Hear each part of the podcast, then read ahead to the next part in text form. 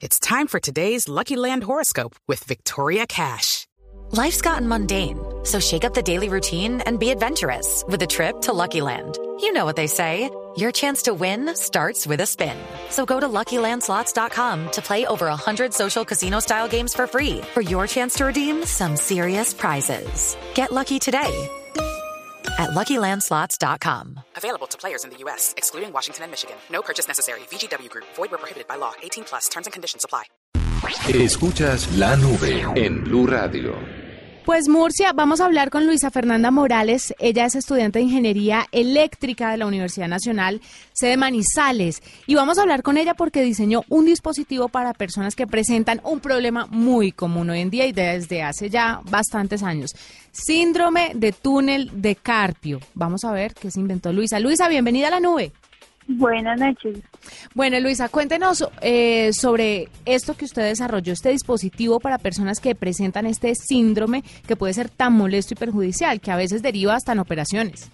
Eh, bueno, el dispositivo consiste en medir la fuerza que tienen estas personas que presentan este síndrome y a la vez aplicarle una serie de terapias para ver si mejoran la condición en la que están. ¿Y cómo empezó esta idea? Cuénteme un poquito sobre el desarrollo de este dispositivo. Bueno, empezó pues en la clase de electromedicina, donde el profesor nos, eh, nos incentivó como a buscar soluciones para medidas en el cuerpo humano y darle soluciones.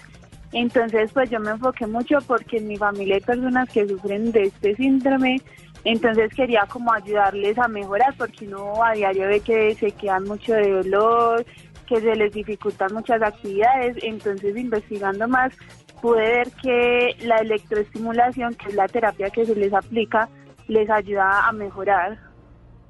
¿Desde qué edad, Luisa, se puede empezar a utilizar este dispositivo? Porque si bien muchas personas adultas por temas laborales empiezan a, presentar esta condición, este síndrome, pues hay muchos niños que también se dedican a los videojuegos y de una u otra forma eh, la mano empieza a dañarse y a desgastarse. Y no solamente videojuegos, estar pegado al celular también genera este tipo de síndrome, este tipo de dolor. Sí, pues una edad en sí todavía no, no se ha como establecido. Eso sería hacer un poco más de investigación. Lo que sí se puede hacer es con un diagnóstico previo que se tenga de un médico que esté como en una etapa inicial para ayudarles a que la, eh, la enfermedad les avance. Entonces aplicarles en este en el momento, pues yo lo he hecho en personas entre 20 y 30 años que han presentado este problema. Claro. Luisa, quería preguntarle cuando una persona está en la universidad, está en una clase como la que usted dijo que estaba y empezó a desarrollar este dispositivo, ¿Cuánto tiempo se demora en materializar, en ver físicamente eso que usted, me imagino, escribe al principio en el papel o no sé si lo diseña a través de una tableta? ¿Cuánto tiempo lo ve materializado? Y no sé si estos proyectos universitarios llegan a ser una realidad en buena medida o se quedan simplemente como eso, como proyectos de estudiantes, buenas ideas, pero metidas en un cajón. Bueno, pues el tiempo eh, varía mucho. Hay proyectos que son a corto plazo, otros son a largo plazo. Uno primero, cuando son para cursos, pues tiene la idea, va en apoyo del profesor, plantea bien qué es lo que quiere hacer y cuál es el resultado final que quiere y ya a lo último empieza a construir el prototipo. Eh, la construcción pues es física, lo hacemos en los laboratorios o en clases, dependiendo de lo que se vaya a hacer. Y pues muchos proyectos sí se quedan como en clase, pero ahí también hay muchas posibilidades que brinda la universidad, convocatorias que apoyan estas ideas, entonces ya es cuestión de los estudiantes buscar ese apoyo para que puedan materializar todas estas ideas que tienen.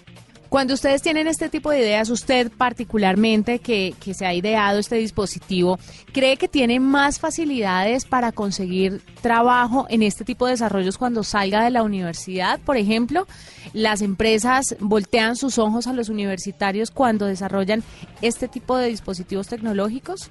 Pues yo creería que sí puede ser un apoyo, ya que es como la agilidad que tiene la persona de, de buscar ideas, de innovar, de facilitarle eso a una empresa. Bueno, ella es Luisa Fernanda Morales, estudiante de Ingeniería Eléctrica de la Universidad Nacional sede Manizales, que diseñó un dispositivo para personas que presentan síndrome de túnel de carpio. Muchas gracias por estar con nosotros, mucha suerte con este proyecto y que se vengan muchos más. Estás escuchando La Nube.